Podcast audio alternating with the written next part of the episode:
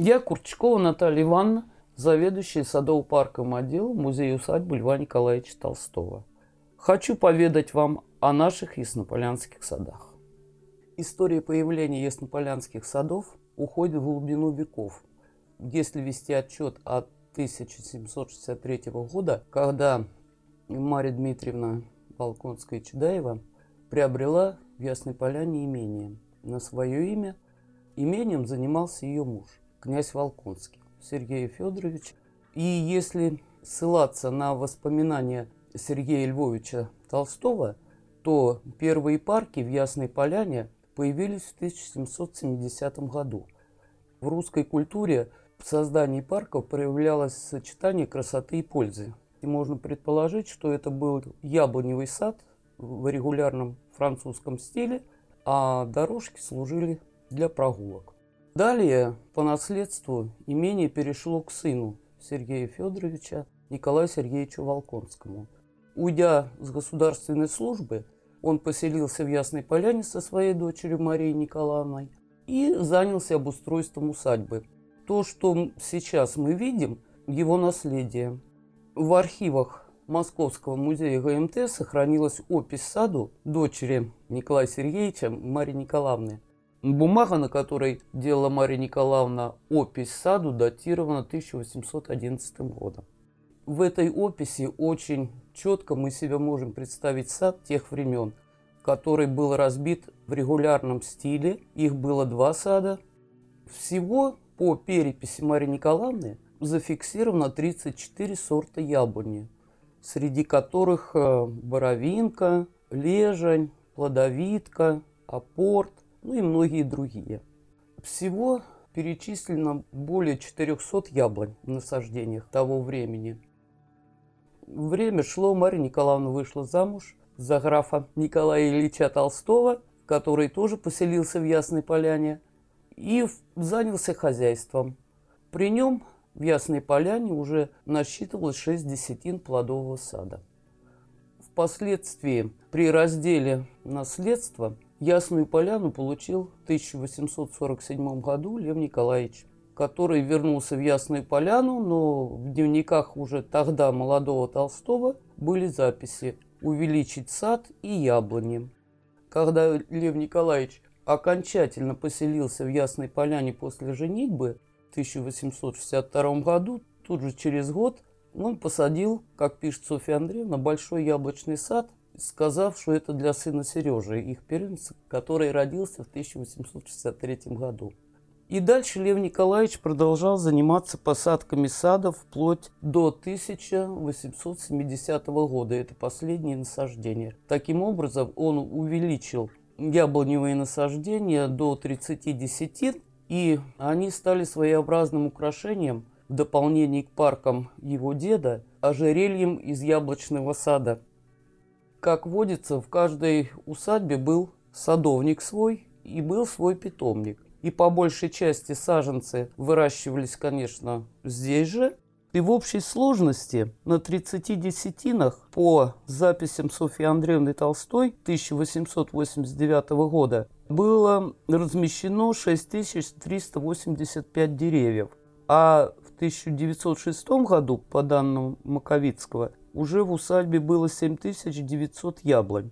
В ассортимент уже вошли более такие распространенные сорта грушевка, Антоновка, Бабушкина, которых не было в описи Марии Николаевны. Сады сдавались в аренду купцам.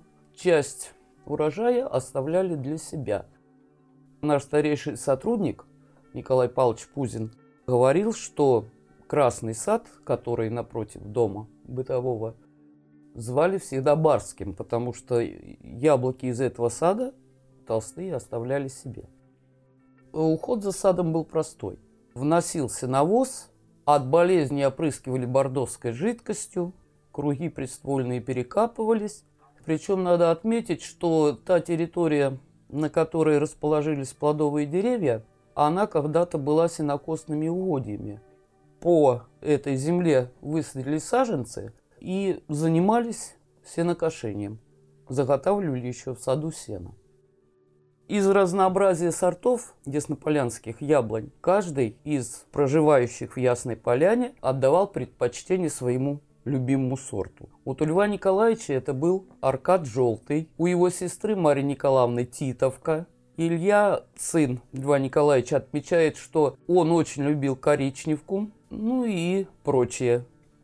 После кончины в 19 году Софьи Андреевны Толстой в связи с э, событиями в России, революцией, гражданской войной, комиссаром Ясной Поляны по прошению Софьи Андреевны Толстой была назначена младшая дочь Толстых Александра Львовна Толстая. В Ясной Поляне она пробыла до 29 года. В 21 году был образован музей и создано потребительское общество, которое занималось садами.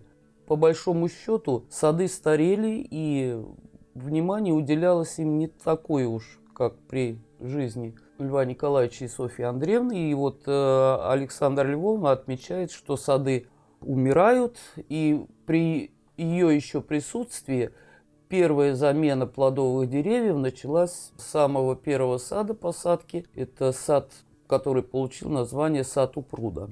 Потом Александра Львовна покинула Россию. Садами стал заниматься музей. По также архивным материалам 1941 года в саду осталось около 5000 яблонь. Но 40-41 год, суровые зимы, погубили сад окончательно. И всех насаждений осталось только около 600 яблонь. И в мае 43 года, после освобождения Ясной Поляны от фашистов, Тульский исполком принимает решение о восстановлении яснополянских садов.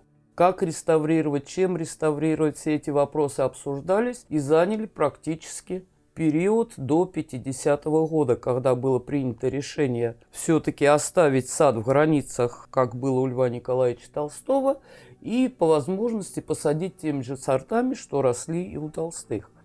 Сады практически были восстановлены на всей площади, и уже в 60-е годы музей вывозил свои яблоки на выставку народного хозяйства в Москву. Сейчас у нас насаждением 70 и более лет, и наступает уже второй этап реставрации наших яснополянских садов. Опять же, мы руководствуемся описью сада Марии Николаевны, потом также материалами Абрикосова и описью Куимова 1941 года. В 90-е годы прошлого столетия мы съездили в Гродненский сад и привезли несколько сортов для коллекции. Это такие райка красная, плодовитка, титовка, скрут, арабка. На данный момент у нас реставрировано 2 гектара сада. Осенью намечается еще один гектар отреставрировать. И так поэтапно мы будем идти дальше. Потому что от сада 50-х годов осталось где-то уже 50% деревьев. Сады и парки – это память, это культура. И Лев Николаевич в своих произведениях неоднократно включал образ сада. Небольшой такой сюжет в «Войне и мире». Австрия, русские войска, весна, квартируют. Цветут сады. Лев Николаевич пишет, пейзаж не русский. Он сравнивает Россию в это время и Австрию с цветущими садами. Теперь это наш русский пейзаж, цветущие сады.